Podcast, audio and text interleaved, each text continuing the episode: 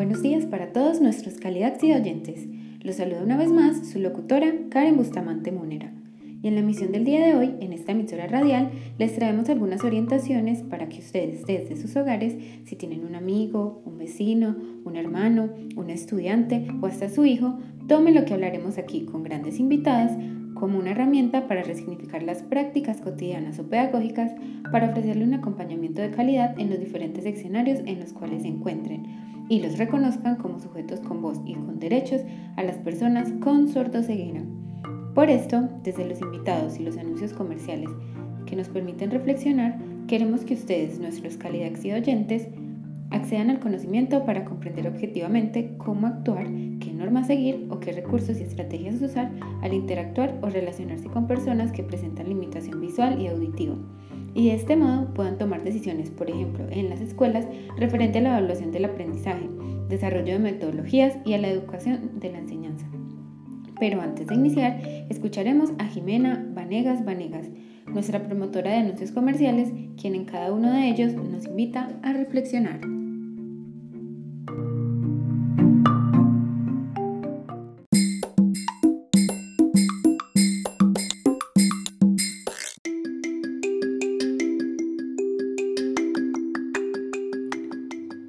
Con el patrocinio del grupo Lente Crítico, recuerda, las orientaciones pedagógicas a seguir deben ser analizadas con criticidad y reflexión, donde intervienen los diferentes actores educativos, sociales y gubernamentales.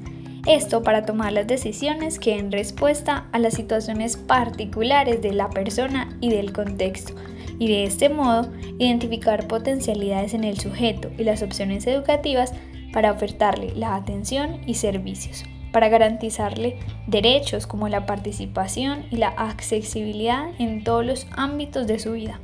Para más información, síguenos en nuestra página de Instagram, arroba para que conozcas historias y orientaciones para practicar en tu vida.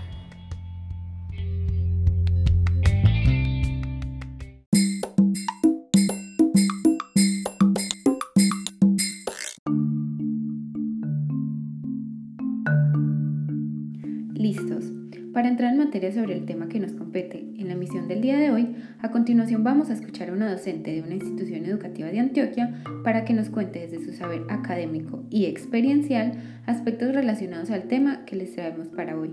Ella es Elizabeth Dayana Peña Núñez, quien nos compartirá inicialmente los objetivos principales para la atención a estudiantes sordos ciegos.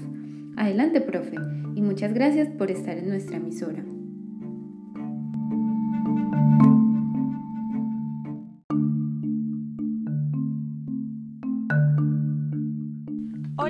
Y todas. De antemano, muchas gracias a la emisora por la invitación.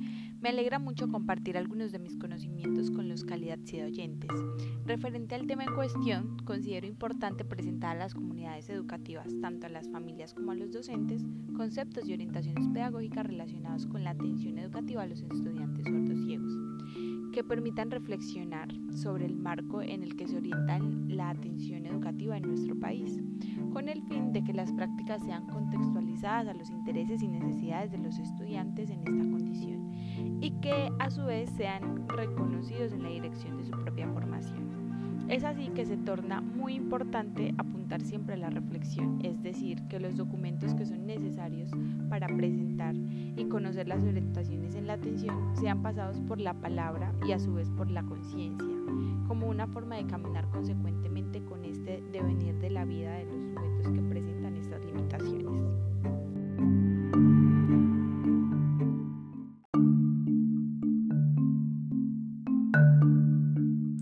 Muchas gracias, profe, por esa intervención tan enriquecedora y valiosa. Y bueno, siguiendo este orden de ideas, ahora es importante que definamos lo que se entiende por persona sordociega. Y para ello, hemos traído dos invitadas especiales que nos brindarán desde sus conocimientos y experiencias las percepciones que tienen respecto a esto. La primera de ellas es la médica Lina María Yepes Velázquez y la segunda es Daniela del Pilar Mora Contreras, madre de Santiago, un estudiante sordociego.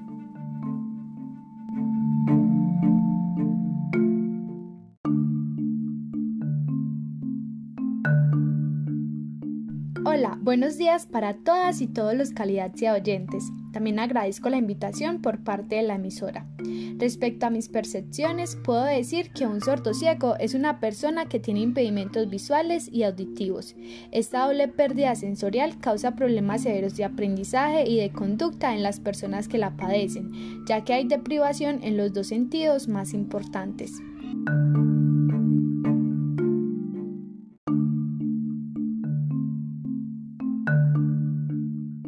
Buenos días. Yo quiero complementar lo que menciona la médica desde mi experiencia con Santiago, mi hijo. Por eso puedo decir que las personas con sordoceguera claramente tienen la pérdida de visión y del oído. Y aún así esto puede darse antes o después del nacimiento y pueden estar involucrados otros daños en los sistemas perceptivos por ejemplo, Santi nació con la pérdida de ambos sentidos, pero yo he conocido a personas con diferentes tipos de sordoceguera, como aquellos que quedan en estado prelingüístico, también están los sordos congénitos que pierden la visión más tarde, los ciegos congénitos que pierden la, la audición, o aquellas personas que adquieren la sordoceguera en la vida adulta.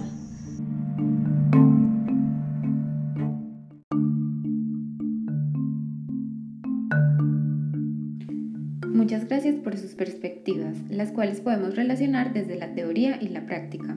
La verdad es que ha sido muy interesante e importante la información que nos han brindado.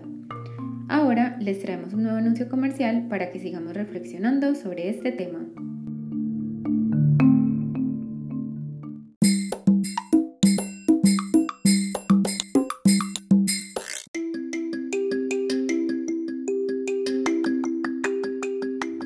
Esto es una píldora informativa. ¿Sabía usted que el término sordo-ceguera no necesariamente implica una pérdida visual y auditiva total? Pues solo un 10% de la población sordociega presenta estas características.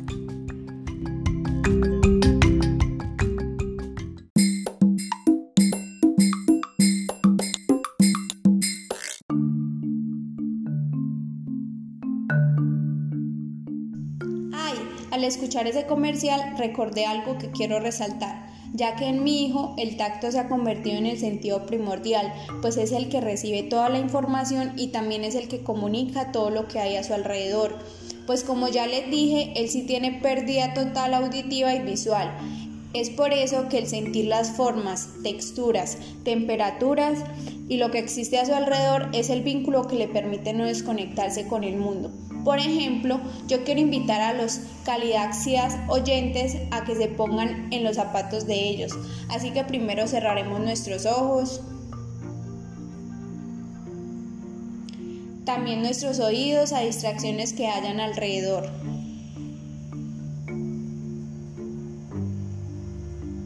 Y vayamos tocando elementos que hay a nuestro lado, como una mesa, un lápiz, un cuaderno, lo que podamos tocar al mover nuestras manos y seamos conscientes de sus texturas, formas, si está frío o si está caliente.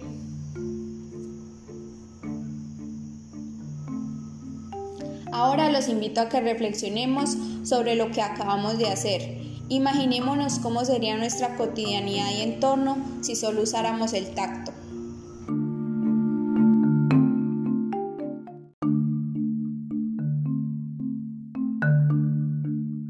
Qué bello ejercicio. Con esto podemos acercarnos un poco a la realidad de las personas sordociegas y del mismo modo comprender la importancia del sentir desde el tacto lo que hay a nuestro alrededor, para conocer nuevas perspectivas y sensaciones. Y bueno, ahora continuaremos complementando este valioso tema desde los saberes académicos de la médica Lina María.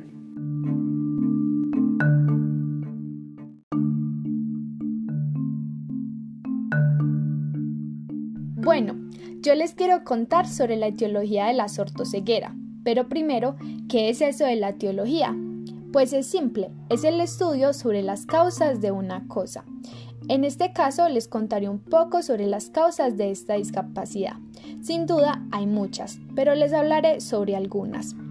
Una de las causas puede ser por un síndrome. Entre sus características pueden estar el síndrome de Down, Usher o el de trisonomía 13 Otra causa puede ser por anomalías congénitas múltiples, esto debido al abuso de drogas por parte de la madre, por el síndrome del alcoholismo fetal, hidrocefalia o por la microcefalia.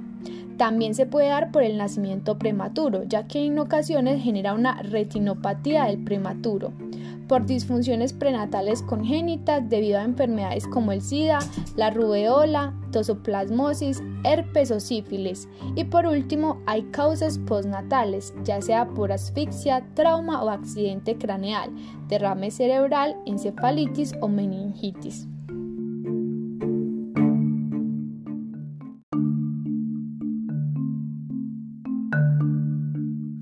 Muchas gracias por tu intervención. Es muy valioso todo lo que planteas y nos permite dilucidar y comprender más esta condición llena de retos que fortalecen el aprendizaje y las formas de ser y estar en el mundo. Ahora, calidad y oyentes, los invito a escuchar nuevamente un dato curioso para seguir tomando conciencia sobre lo que hemos venido hablando en la emisión del día de hoy.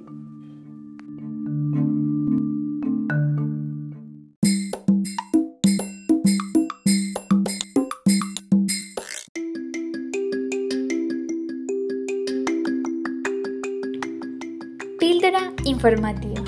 ¿Sabía usted que entre el 85 y 90% de las personas llamadas sordociegas presentan residuos visuales y o auditivos? ¡Ey! Por eso no se puede decir que una persona sordociega es aquella que no ve ni oye.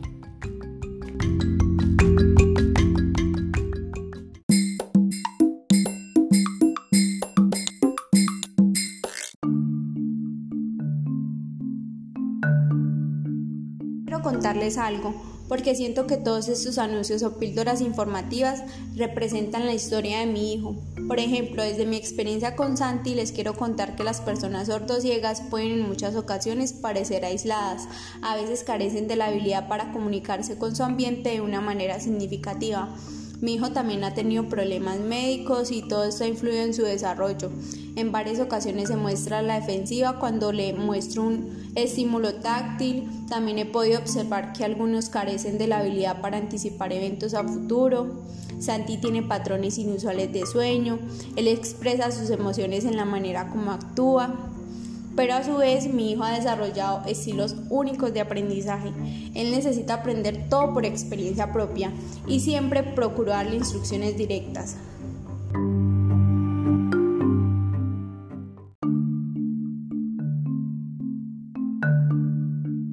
Claro, es muy cierto todo lo que mencionas. Yo, por ejemplo, me documenté un poco para la misión de hoy en nuestra emisora y vi que, por ejemplo, las personas sordociegas presentan patrones repetitivos de autoestimulación, por eso es común ver las estereotipias donde se muerden o se golpean y estos son autorreforzantes porque proveen un sustituto a la privación de sus estímulos.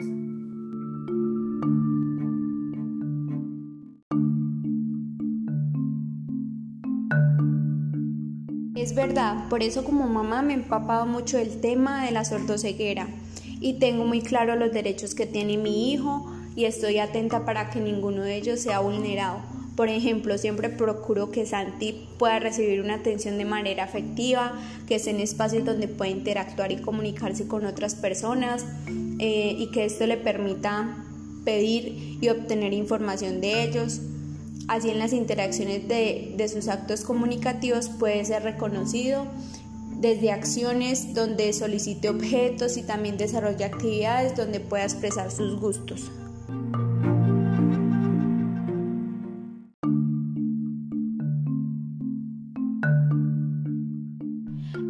Importante todo lo que dices desde tus experiencias. Sin duda, permitirles que puedan interactuar en otros espacios y con otras personas les ayuda a que tengan una percepción más amplia de su entorno.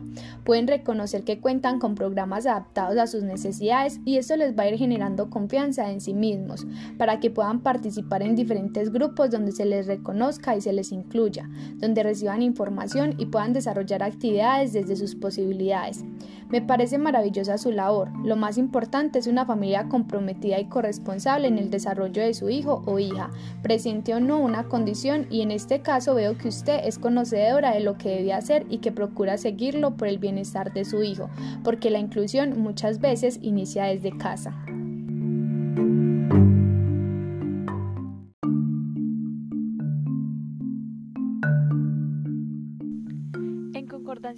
Acaba de decir la mamá de Santiago y la médica, yo quiero agregar desde mi saber práctico y experiencia escolar algunos de los aportes y orientaciones a nuestros calidad de oyentes para que lo compartamos eh, con nuestros allegados y también eh, en el caso de conocer a personas en condición de sordoceguera.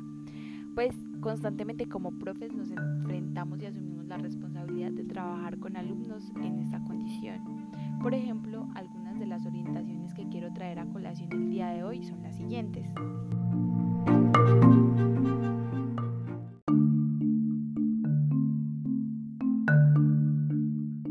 El lugar de trabajo en este caso de los estudiantes, o bueno, del estudiante en condición de sordoceguera, debe ser estable para que se propicie experiencias reales, significativas, sensibles o también sensoriales. También es importante que la o las personas que le sirven de puente entre él y el mundo, por ejemplo la familia o los maestros, deben o bueno, debemos ser estables. Debemos tener muy en cuenta su seña u objeto para poder identificarlo. También es importante que la persona que la o lo acompaña sea de su agrado. Otro aspecto importante eh, es que se debe propiciar espacios de aprendizaje con ambientes de confianza, reconociendo así sus habilidades y aprendiendo de su forma de comunicación. Como profes es muy necesario saber identificar qué es importante para él o ella y cómo ejerce su participación. Todo esto como un acto de reconocimiento hacia su subjetividad e identidad. Asimismo, es importante tener en cuenta que según el grado de pérdida sensorial, aquellos que presentan hipoacusia y la propuesta educativa es educación formal, se deberá establecer eh, adecuaciones curriculares, adaptaciones de audífonos y entrenamiento auditivo al estudiante o a los estudiantes.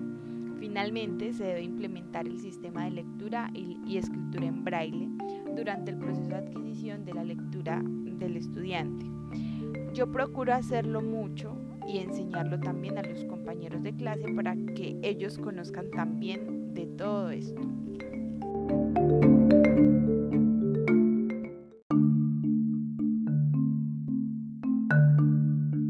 Muchísimas gracias a nuestras invitadas por haber participado del programa radial del día de hoy. Seguro nos quedamos con muchos aprendizajes, asuntos por repensar y deseos de seguir indagando sobre este interesante tema.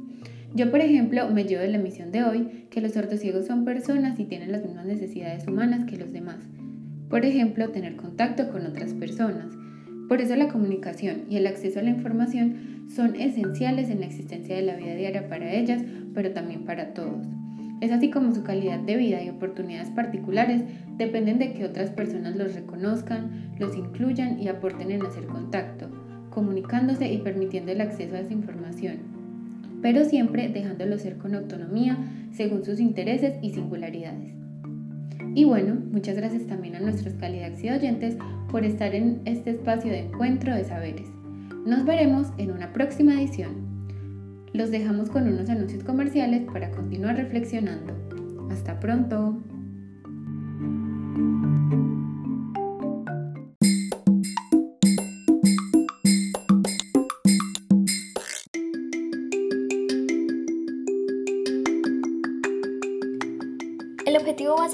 De las personas con sordoceguera es crear condiciones viables para que ellas se desenvuelvan y vivan en sus ambientes escogidos, logrando un desarrollo autónomo, independiente y posibilitándoles el tomar parte activa en la vida social de la comunidad que los rodea.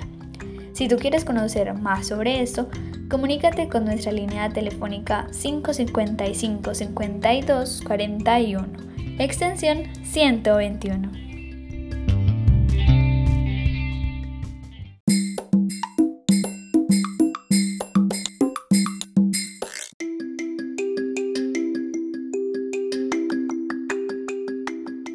Con el patrocinio del grupo Lente Crítico, es importante recordarle a nuestros oyentes que el trabajo pedagógico con estudiantes sordociegos en el país es reciente.